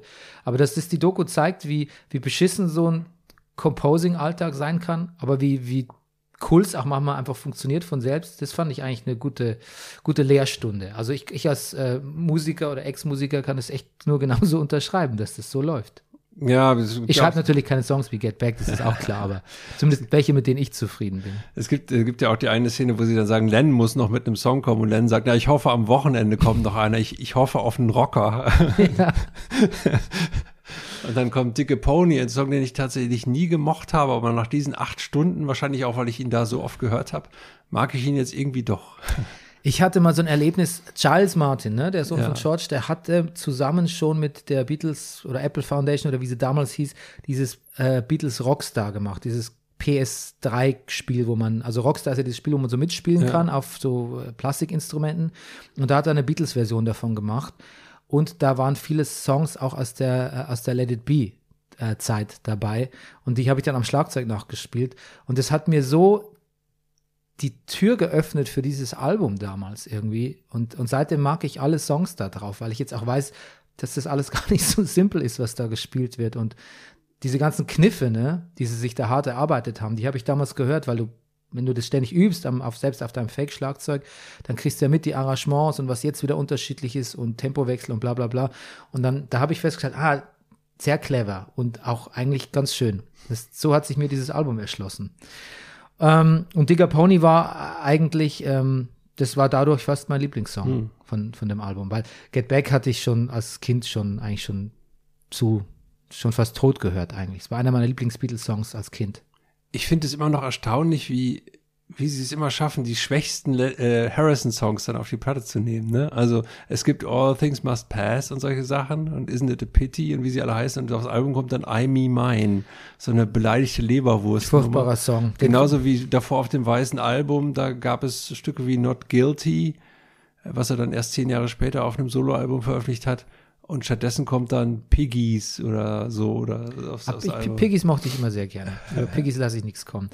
Aber ähm, stimmt schon, dass ähm, also es stimmt schon, dass mit diesem also als er mit dem I Me Mine auch ankam, das war wirklich dann auch so, man hat wirklich so gemerkt, na ja, okay, gut, dann mach halt jetzt. Ja, aber tatsächlich hat man da eben tatsächlich das Gefühl, da spielt den großen Jungs da mal ein Lied vor, das er gerade geschrieben hat. Und es ist irgendwie so, und die sagen, ja Gott, das ist ja ein okay. Ja, ja, eben so. Genau, das ist dann aber lustigerweise anders, als Billy Preston dabei ist und sie dann Old Brown Shoe spielen.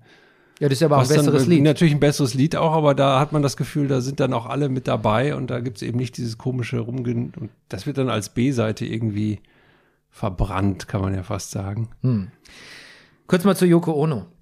Also ich bin in diese Doku gegangen und wollte Yoko Ono auch wirklich mal an der, an der anders sehen. Oder nein, ich wollte sie eigentlich, ich wollte einfach alles auf mich zukommen lassen und so quasi alles löschen, was ich über Yoko Ono weiß oder die Vorurteile, mit denen man so genährt wurde in den 80er oder in den, in den formativen Jahren als Beatles-Fan. Und ich, ja, auch dieses Yoko-Gebäsche, ähm, einfach auch chauvinistisch und ja, wahrscheinlich auch, eigentlich ist es auch rassistisch, glaube ich, kann man sagen. Bei mir. Ja, Ähm, und trotzdem ist ihre Anwesenheit dann doch wieder für mich auch so eine bisschen eine Geduldsprobe gewesen, weil ich dann auch natürlich, ich konnte nicht anders auch als an meine eigenen Bandproben denken, wo ich schon genervt war, wenn beim Schlagzeuger jetzt die Freundin anruft und fragt und der den Song unterbricht, weil der jetzt die Freundin fragt, du, wo ist denn eigentlich, wo, wo sind denn unsere Batterien irgendwie? Kannst du das mal, mal kurz sagen? Ich stehe jetzt hier im Keller bei uns und also ich finde so dieses dass da ein Fremdkörper ist, der tatsächlich auch die Aufmerksamkeit auf sich zieht, ob man will oder nicht. Ich finde, das ist schon anstrengend. Ich kann es, ähm, ich, ich fand es nervig. Ich muss es wirklich zugeben. Ich fand Yoko an sich, über die kann ich gar nichts sagen, aber ich fand nervig, dass da immer, dass da immer noch eine Person dabei war und die so, so mega affirmativ und so mega fanmäßig auch an Lennon immer rumgenestelt hat. Ich fand es tatsächlich anstrengend mit anzuschauen. Und ich war übrigens sehr überrascht, aber das war vielleicht auch wegen den Kameras, wie absolut positiv Paul McCartney sich geäußert hat über sie und dass es wichtig ist. Und es ist natürlich doch cool, dass sie auch dabei ist und schon so ein bisschen eine, eine Hilfe ist. Und ähm, ich habe mich dann gefragt, ob sie ihn auch so ein bisschen, ob sie, wie wichtig es eigentlich für John Lennon war, dass sie dabei war, weil er auch vielleicht auch gerade wegen seiner Heroinabhängigkeit hat sie ihn irgendwie auch beschützt. Also was war denn jetzt mal so, was war ihr, ihr Zweck? Ganz unzynisch gefragt.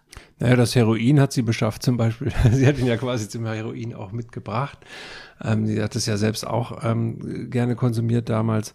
Ähm, ich glaube nicht, also für, für Len war das halt Len war ja jemand, der immer entweder ganz oder gar nicht gemacht hat. Also es war dann halt, und das war da auch so. Also er hat halt immer wieder nach Wegen gesucht, um dann doch irgendwie zu finden, was bringt mich denn jetzt zu meinem persönlichen Glück? Also die innere Unzufriedenheit, was auch immer, die Zerrissenheit irgendwie äh, zu bekämpfen. Und da war eben das dann das nächste. Nach, nach Indien und transzendentaler, transzendentaler Meditation. Und davor war es halt irgendwie Rock'n'Roll und Ruhm und ähm, das waren halt immer unterschiedliche Sachen und das hat aber irgendwie nie so richtig gepasst. Es war dann immer, man merkte immer und selbst in seinen letzten, selbst wenn man wenn man auf, auf, äh, auf der Platte, wo er dann so anscheinend mit sich im Reinen zu sein scheint, Double Fantasy, also seiner letzten Platte, wo er sich dann als Familienvater inszeniert, wenn man sich die Outtakes anhört und die Platte, die dann danach kam, Milk and Honey und so, stellt man fest, da ist trotzdem auch immer noch so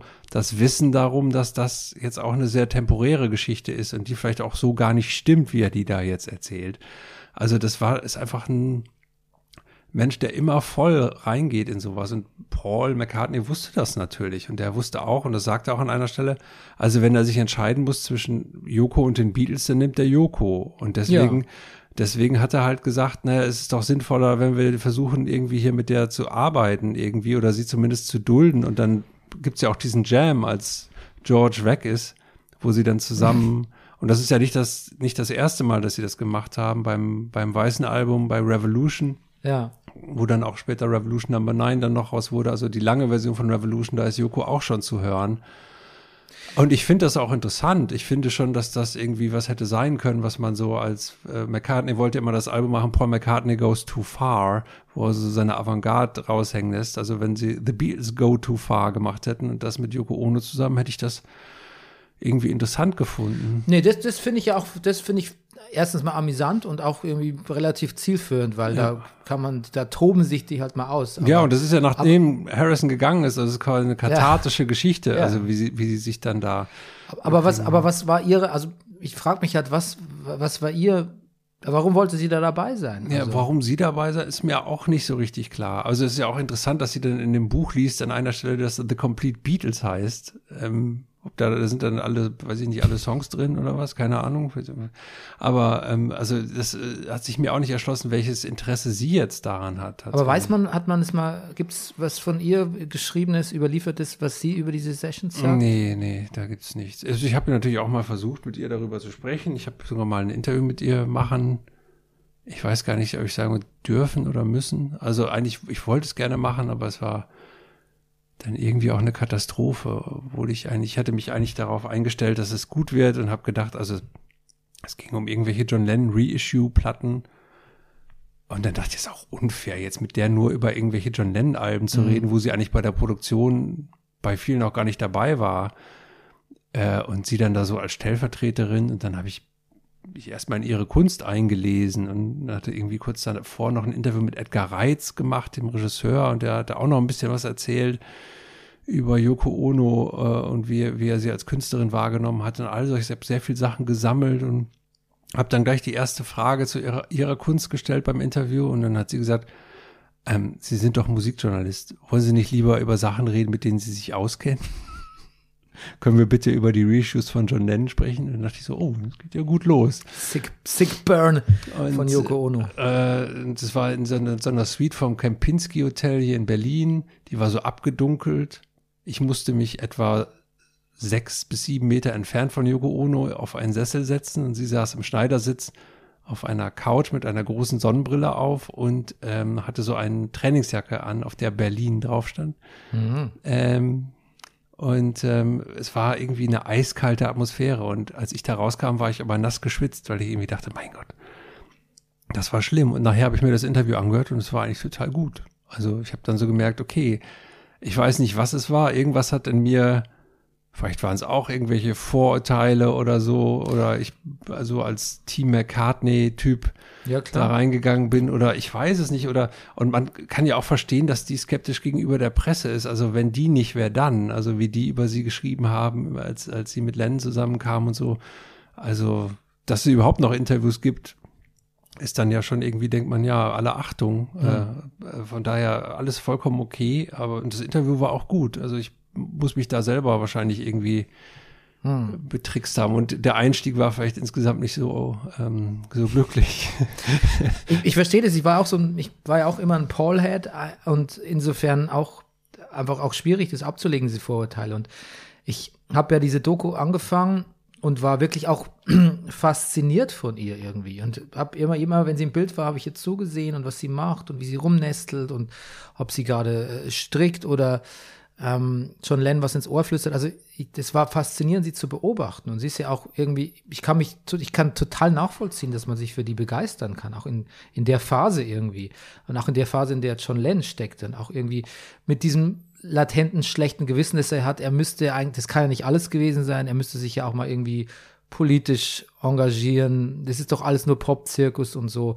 Und dann so jemanden kennenzulernen, ich kann es alles total nachvollziehen.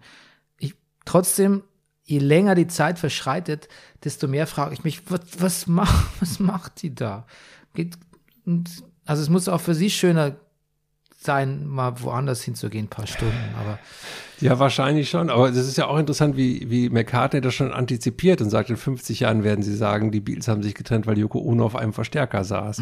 ja, ähm, und tatsächlich gab es ja diese, also war ja tatsächlich, glaube ich, Harrison derjenige, der am meisten Probleme mit Ono hatte. Also Ja. es ist überliefert, also dass dass er das immer, also McCartney, der ja eben so ein Diplomat dann auch war und immer noch versucht hat, die Band zusammenzuhalten, der da wahrscheinlich auch Bedenken hatte und das schwierig fand, aber der das dann sich nicht so hat zeigen lassen, aber natürlich für für Harrison, der eh immer der Dritte war, der gefragt wurde und auf einmal war nur noch der Vierte oder so, weil Yoko noch vorher gefragt wurde und so und das und dann äh, äh, eben auch so, ich glaube, das war zu, zur Abbey Road Zeit ähm, oder was zum weißen Album, wo auch Ono im Studio war und da gibt's gibt's eine überlieferte Szene, dass George Harrison sich tierisch aufgeregt hat, weil Yoko einen seiner Kekse gegessen hat. ja, aber da entlädt sich dann ja, Ja, nur, genau, ne? Das genau. ist ja einfach ist so nur der, der, die Projektion von was ganz genau, anderem ja, natürlich. Ja.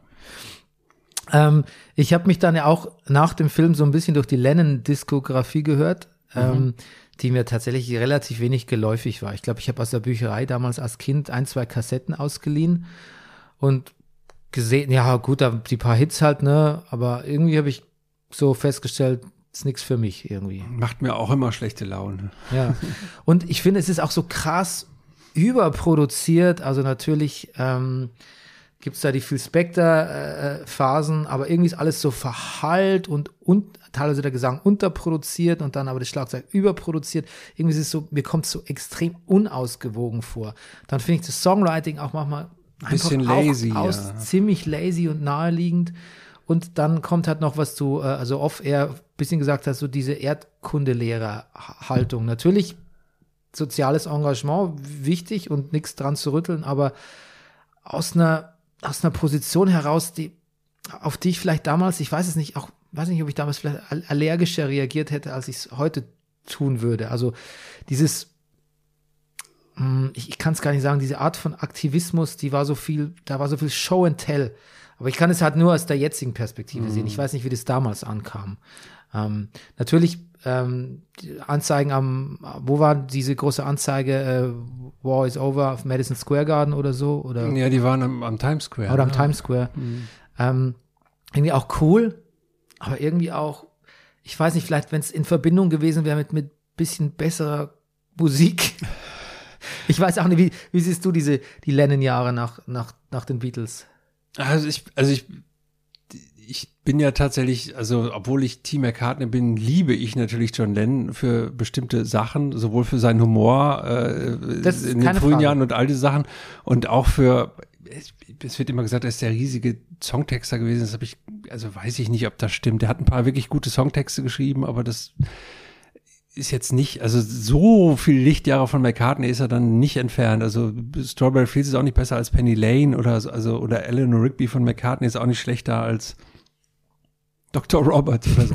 ähm, also das, das weiß ich gar nicht, aber irgendwie hatte er halt so einen Witz und er hatte so eine ähm, Schlagfertigkeit und all diese Sachen und das, all das und auch so eine Spontanität und so eine Idee. Ich möchte jetzt, dass das klingt, als würden 20 Mönche äh, irgendwie von einem Berg herunterrufen, Tomorrow Never Knows und dann setzt das mal um oder so. All diese Sachen. Und das fehlt alles. Also dieser ganze Abenteuergeist, dieser ganze Witz, all das finde ich auf den Soloplatten so gut wie gar nicht. Also die einzige Soloplatte, auf der ich den John Lennon wirklich erkenne, den ich mag, ist tatsächlich die größte Polit-Agit-Prop-Platte, die er gemacht hat, Sometime in New York City. Dieses Doppelalbum, wo er dann am Ende auch noch so mit Frank Zappa und so zusammenspielt und wo Yoko einige gute Songs drauf hat. Die haben, da, da haben sie schon so ein bisschen geteilt, die Songs und wo man so das, es sind, ist kein großes Songwriting, aber ich habe so das Gefühl, da kommt so dieser mit 60er Len noch mal so ein bisschen durch. Und das, also es ist so eine Direktheit. Also jemand, der 1965 in den Charts singt, dass er Hilfe braucht, war nicht unbedingt die Zeit, in der man so persönlich wurde, äh, wie, wie Len das in Help getan hat. Ähm, und das ist das, was ich da auch höre. Und das finde ich toll, auch wenn die Platte insgesamt nicht so super ist. Aber ähm, das, also wenn ich, die macht mir am wenigsten schlechte Laune. Also Plastic Ono Band ist wahrscheinlich schon die beste Platte und so Selbstfindung und Selbsterfleischung etc. Und ich erkenne das auch und ich höre die mir auch manchmal an, aber so richtig große Lust, die zu hören, habe ich dann eben doch nicht. Also weil, warum, also, puh. Na, ich meine, du bist ja eh, du hast, du bist ja eh großer Fan schon auch von Paul McCartneys ähm, Solo oder Wings oder Plus Linda Karriere, wie immer man das äh, über einen Kamm scheren möchte. Ähm, aber da hat jetzt mir zum Beispiel, und ich versuche es ungefähr in so zwei Jahresabständen immer wieder mich da reinzuhören. Natürlich kenne ich Sachen und mag Sachen, aber da fehlt mir dann so ein bisschen dieses direkte und ich nenne es mal dreckige, was von der Lennon-Seite reingebracht wurde. Das ist mir zu, selbst wenn er Blues spielt, klingt Paul McCartney für mich noch ein bisschen verkopft irgendwie. Ich weiß es auch nicht. Ja, so, das ist, das ist ja jetzt ganz interessant. Es gibt ja jetzt dieses Buch von ihm, Lyrics heißt es. Mit dem Dichter zusammen, ne? Ja, der Dichter hat ihn ja nur interviewt dafür, was auch lustig ist, weil natürlich jetzt dann alle so tun, als hätte, also in Deutschland wird es dann auch immer falsch verstanden und man denkt, es sei Lyrik.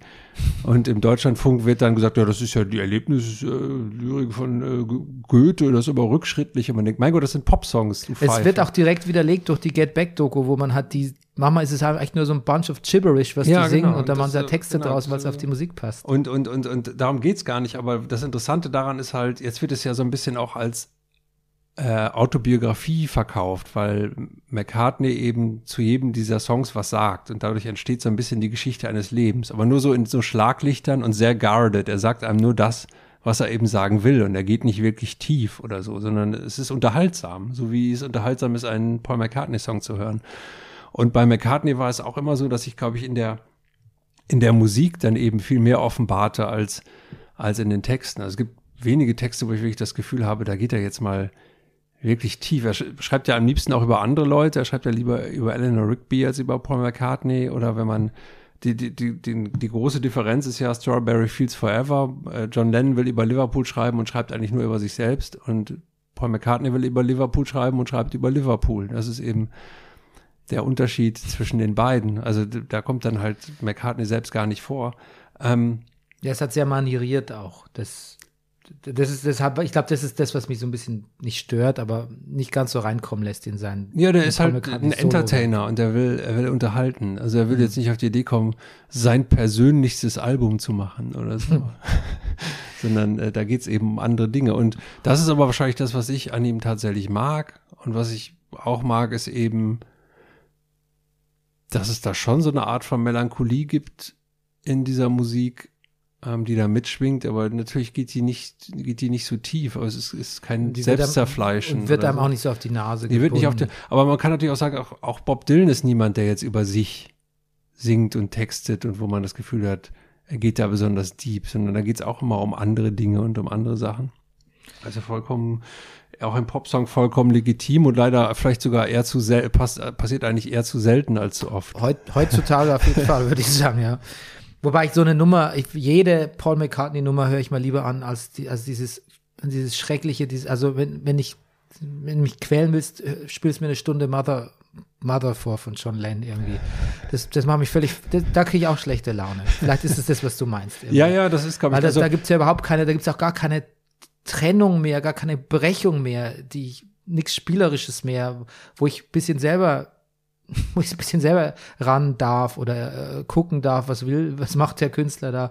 Also das, Das ist sehr, sehr eins zu eins und direkt. Ähm, und, und, aber also genau, einerseits ist es das, äh, was mich deprimiert daran, und, und, und andererseits deprimiert mich halt daran, dass ich um die Möglichkeiten weiß, die John Lennon hat. Also sowohl mit Sprache umzugehen, als auch, ähm, auch musikalisch eigentlich hat und die man dann eben für meinen Geschmack im Solowerk manchmal ein bisschen zu selten hört.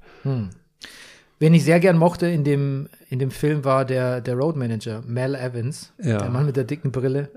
Ein, ein Quell guter Laune, muss man sagen. Und auch ähm, der, der, der originäre Maxwell Silverhammer Ausführer. Schläger, ja. Ausführer. Und sieht auch ein bisschen aus wie der Vater von Elvis Costello oder so. Ja, also mich hat dann so eine Austin Powers äh, Stimmt, Figur ja. erinnert Ja, das stimmt. Also den fand ich ganz toll. Ich finde auch äh, Glyn Johns fand ich gut, den Produzenten. Quasi ähm, eigentlich ja, den hat aber schon George Martin auch beauftragt, oder? Also das ging Nee, war nicht so richtig. Nee, George Martin war eigentlich tatsächlich so ein bisschen raus. aus Ja. Ich dachte, er hat das so ein bisschen ab, weil der hat der Glyn Johns hat ja schon vorher mit den Beatles gearbeitet, oder?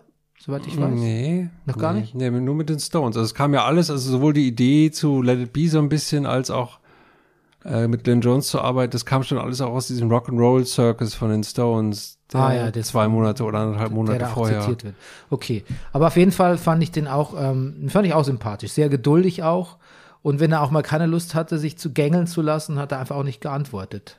Das, das kennt man ja, also das kenne ich ja auch so von Und, Tontechnikern. und er versucht Lennon, auch. und er vers- versucht John Lennon vor allem Klein zu warnen. Ne? Also das Interessante ist ja, das haben wir noch, haben wir noch gar nicht so richtig beleuchtet. Ähm, klar, Yoko Ono und, äh, und so, aber die, die wahren, ähm, die wahren Konfliktpunkte tauchen halt am Rande dieses Films auch auf, als dann John Lennon irgendwann sagt, ja, ich treffe übrigens übermorgen Ellen Klein. Den habe ich auch noch auf meiner Liste. Und, ähm, und, ähm, und Glyn Jones, der, der eben ja mit den Stones zusammenhing und wusste, dass Jagger schon ein Jahr vorher gesagt hatte, das ist der Teufel. Nein, ich weiß nicht, also auf mich hört er nicht so und also versucht ihm so zu, Ja. versucht Lennon so zu erklären, naja, es ist jetzt doch nicht vielleicht derjenige, mit dem ihr euch einlassen solltet, aber Lennon ist so begeistert von dem, dass man irgendwie äh, merkt, dass äh, das interessiert ihn jetzt überhaupt nicht, was da andere Leute sagen. Wenn man die Geschichte so ein bisschen kennt mit Alan Klein, dann ist es tatsächlich auch so ein bisschen so The, the Devil at the Doorstep, habe ich es mal im Artikel gelesen, so da, also so das Damoklesschwert, was da anfängt zu pendeln dann, dann über den. Aber vielleicht kannst du, ähm, ich glaube, viele wissen nicht, was mit Alan Klein auf sich hat. Vielleicht kannst du es mal ganz kurz zusammenfassen. Naja, also die Sache war die, dass äh, so Ende 68 irgendwie klar war, dass die Beatles-Firma Apple ziemlich viel Geld verliert.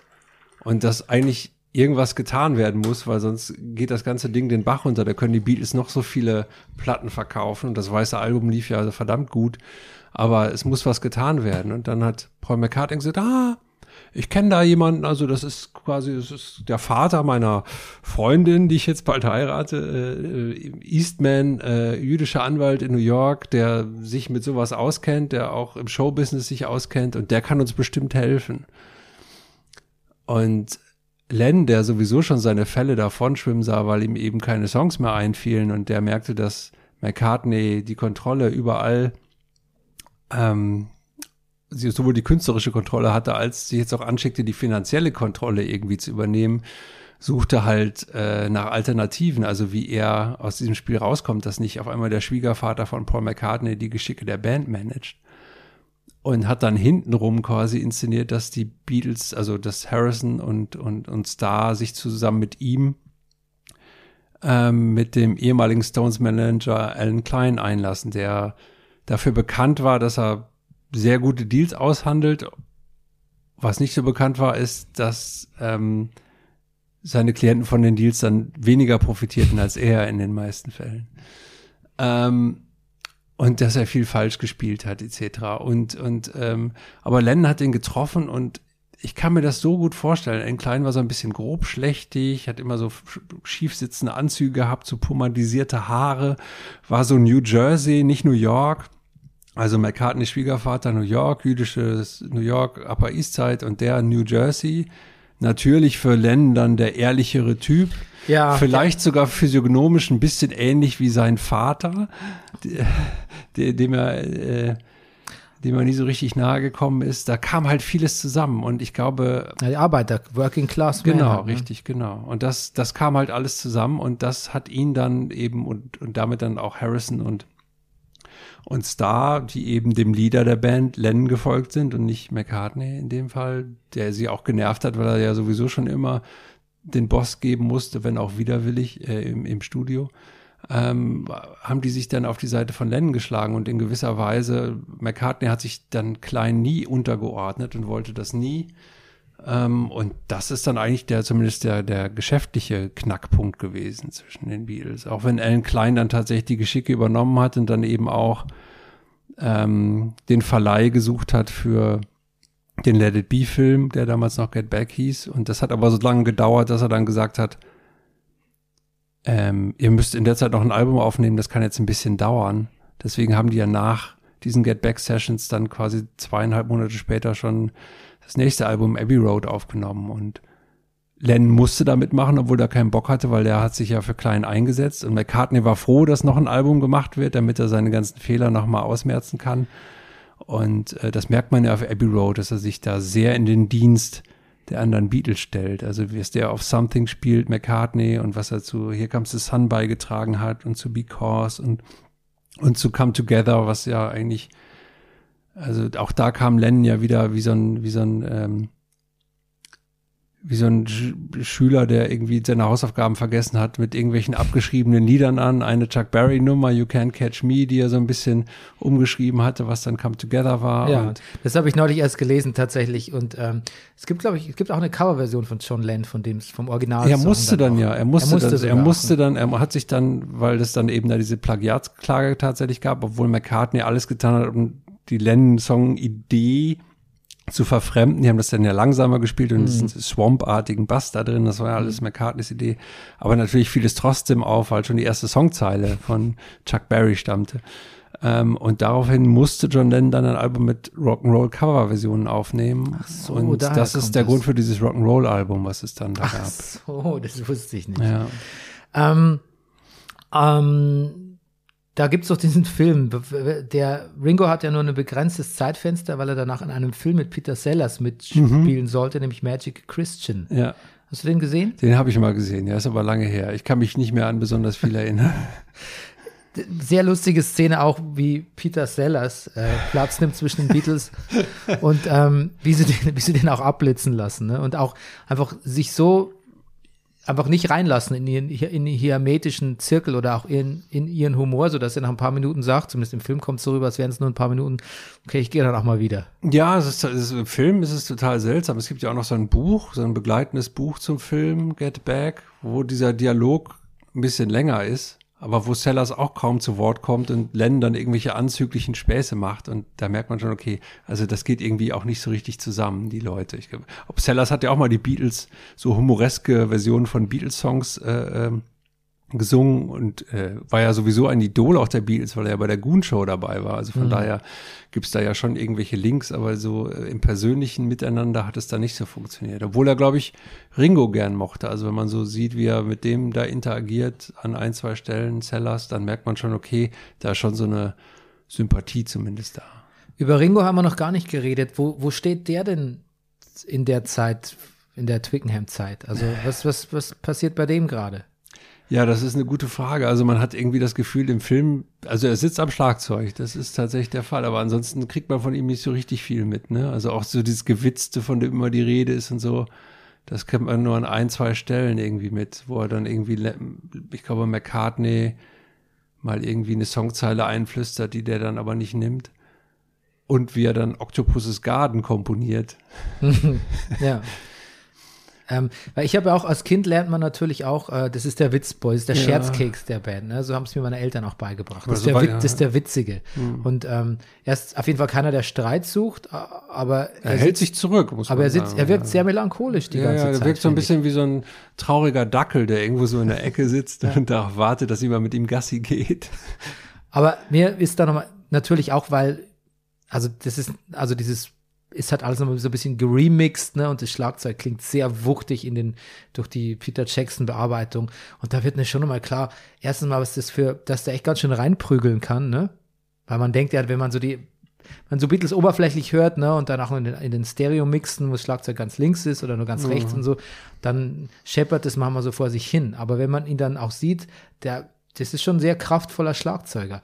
Und der hat, ich finde, der hat, ich muss leider das viel bemühte Wort Groove benutzen, der hat fast so einen Hip-Hop-artigen Groove. Der, der spielt gar nicht gerade. Der hat, aber man attestiert es oft zu dem Jazzigen irgendwie, aber das trifft auch nicht ganz. Das ist eher soulig, was der spielt. Ja. Das ist extrem, das ist extrem modern. Du kannst eigentlich, also viele so Hip-Hop-Samples, die so, so, so leicht punktierte äh, Fills machen heutzutage oder so, das ist viel in der Richtung. Das ist sehr, sehr untypisch auch für, gerade wenn man jetzt mal so dieses, dieses, das straighte Schlagzeug, das zu der Zeit die meisten anderen Rockbands gespielt haben, wenn man da irgendwie vergleicht. Wobei in den, in den, in den 70ern war es ja dann schon wieder anders, da, da wurde es schon ein bisschen punktierter von der Rhythmik her, aber so hat er ja auch schon in den 60ern gespielt, Anfang der 60er. Also sehr, sehr swingig und trotzdem sehr kraftvoll.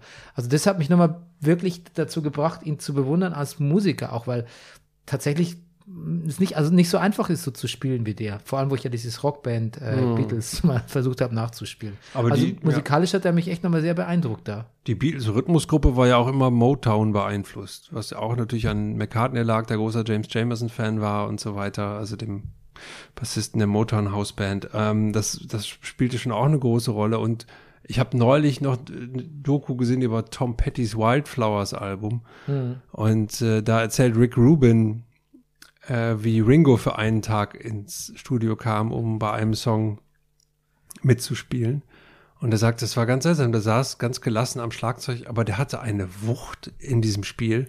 Das hat den ganzen Raum eingenommen. Das haben alle anderen Schlagzeuger, die wesentlich kräftiger aussahen und auch, wo- wenn man so, wenn die so spielten, hatte man das Gefühl, die machen mehr, aber der hatte eine Präsenz, die, äh, die halt alle nicht hatten. Und das, man sieht ihm das nicht an. Das Ja. wirkt super beiläufig, wenn Ja. der spielt. Aber eigentlich sind es echt, das sind schon ganz relativ hart gespielte Breaks, die der manchmal drin hat. Ja, und auch originelle Sachen. Also wenn man Sehr sich das, so Get sehr Back zum originell. Beispiel, wie er diesen, diese äh, so marschartigen Sachen da spielt und so, was man jetzt auch nicht erwarten würde bei dem Song. Das ist schon einfach, der hat da schon viel natürlich zu beigetragen, auch zur Originalität. Hm. Das wird oft vernachlässigt, das stimmt, aber es hat natürlich auch damit, mit, auch mit der Post-Beatles-Karriere zu tun, dass man ihn vielleicht nicht ganz so ernst nimmt.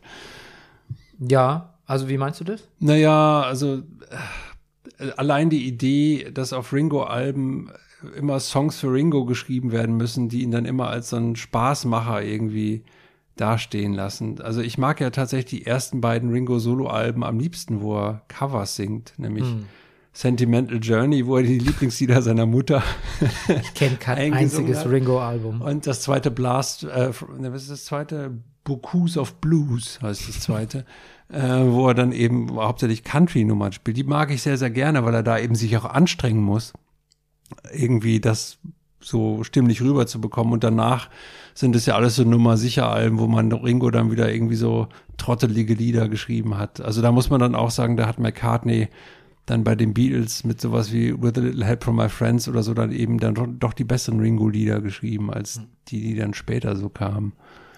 Ich habe ein Interview mit Michael Lindsay Hawk, also ein aktuelles gelesen, und er hat gesagt, er hofft, dass wenn der Hype ab, bisschen abgeklungen ist um die Peter Jackson Doku, dass er dann nochmal eine Chance kriegt, ähm, den ähm, Let It Be Film zu veröffentlichen, in, in so wie es original intendiert hat. Und er denkt, dass sich das sehr gut ergänzen wird und er findet super von Peter Jackson und so.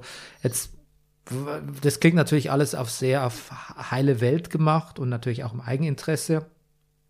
Wird sich ja für ihn auch nochmal rentieren, wenn der Film veröffentlicht wird. Ähm, was denkst du? Also, Ich weiß ja gar nicht, ob er überhaupt jemals, also ob er jemals diesen Film, also ich weiß nicht, was er intendiert hat natürlich, aber ich weiß, dass der Let It Be-Film öfter umgeschnitten werden musste, weil also seit den ersten, die erste Fassung, die er präsentiert hat, die wurde nicht genehmigt, weil zu viel John und Yoko drin war, glaube ich. Und die zweite Fassung hatte, glaube ich, zu viel McCartney oder so, keine Ahnung. Also er hat das sehr oft umgeschnitten, deswegen weiß ich gar nicht, ob er jemals Herr über dieses Material war. Und ähm, keine Ahnung. Also es wäre natürlich interessant zu sehen. Ähm, hatten jetzt die Beatles oder die Beatles-Erben, ähm, hatten die sowas wie, wie Final Cut? Oder? ja, ja, immer, immer. Also es sind immer, äh, das hat mir Giles Martin damals auch erzählt, immer bei diesen Reissues, die es gab und Remixen zu den Platten, sind alle ins Studio gekommen. Yoko Ono hat sich die Sachen angehört. Olivia Harrison hat sich die Sachen angehört, Ringo hat sich die Sachen angehört und McCartney hat sich die Sachen angehört.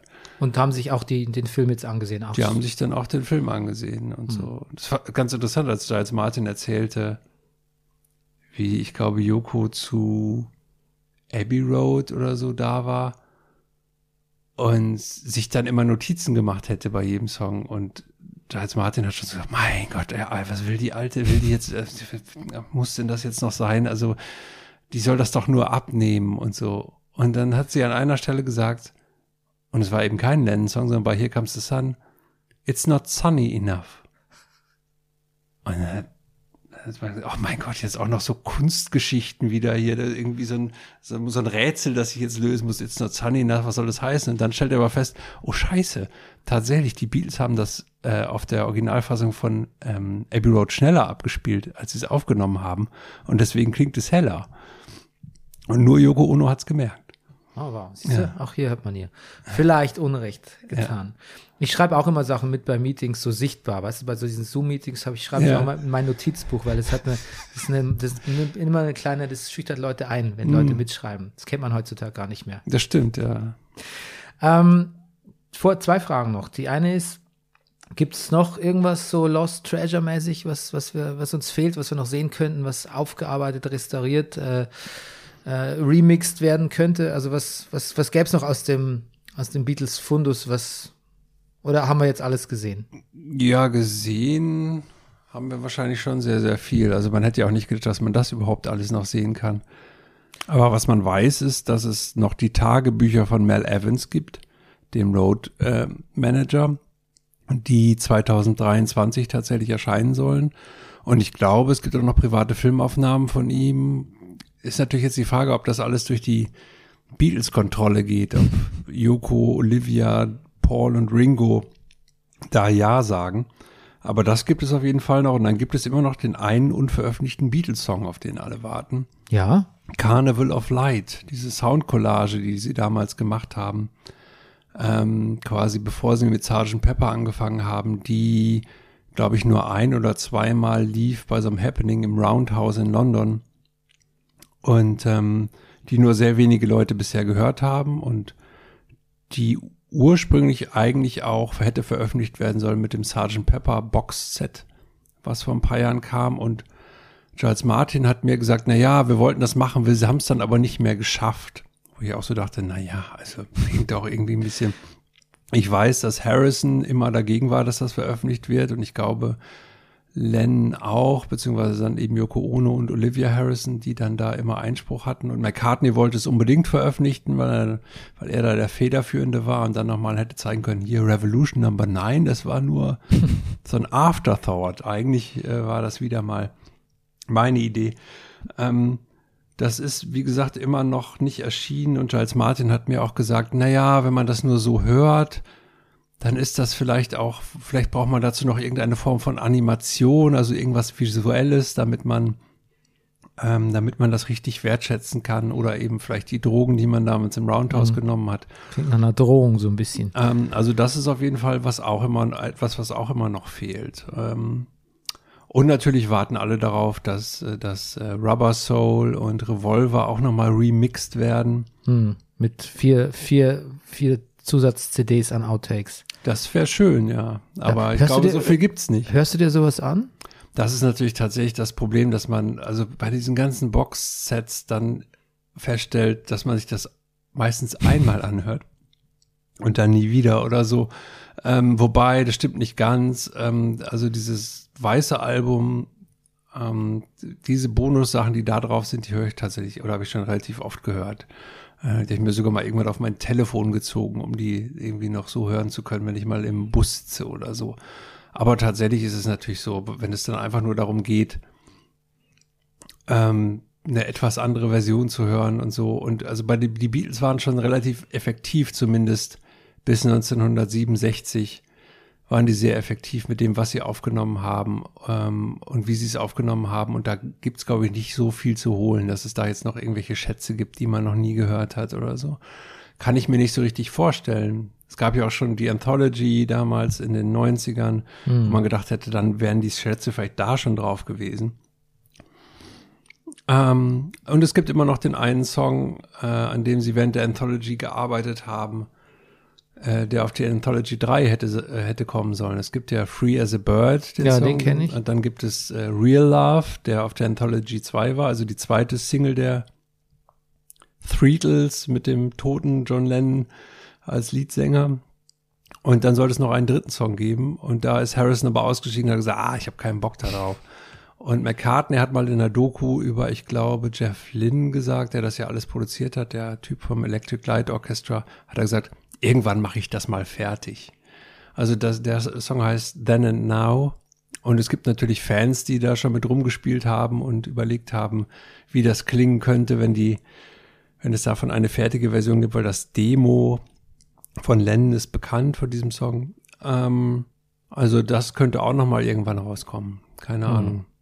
Aber es gibt jetzt keine ähm, acht Stunden Doku mehr über die Abbey Road Aufnahmen oder so. Da Naja, jetzt wo es sowas, also wo es die Avatare gibt, also Die die, Avatare, Avatare, ja. Ja. von ABBA könnte es ja auch, weiß ich nicht, von den Beatles sowas geben und James Cameron oder so, der sich ja mit sowas auskennt, könnte vielleicht einfach ähm, in Echtzeit die ähm, die Aufnahmen des Debütalbums der Beatles, das ja glaube ich, die glaube ich 16 oder 17 Stunden gedauert haben, dann einfach nachstellen irgendwie.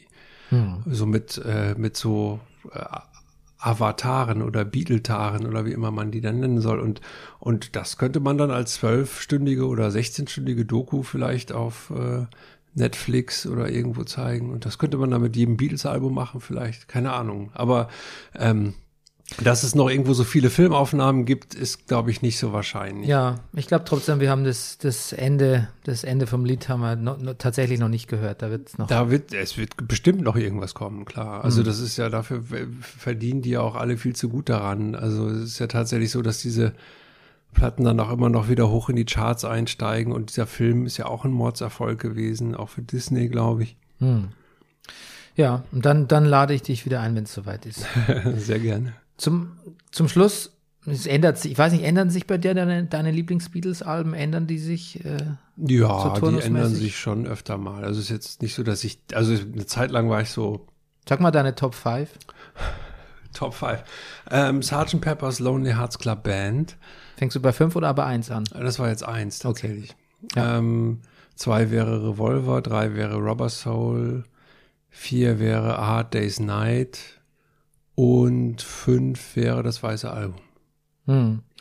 Ich habe jetzt auch nochmal durchgehört und auch mal spontan geguckt. Also bei mir, Weißes Album ist immer schon auf Platz eins, weil da hatte ich einfach so eine maßgebliche Reise mal mit meinem Onkel, der hat die Kassette im Auto gehabt und für mich auf Kassette überspielt und zwar auf einer Metallkassette. Es gab ja Chrom, Ferro, Chrom und Metall und ich hatte noch nie so eine Metallkassette und mein Onkel hat gesagt, das ist glasklar, das beste Quality ever und hat mir da das weiße Album drauf gespielt. Und zwar, glaube ich, auch in einer bisschen einer Selektion und mit anderer Songreihenfolge. Ich habe erst sehr viel später kapiert, dass die, dass das anders, dass das nicht so ist, wie ich das kenne.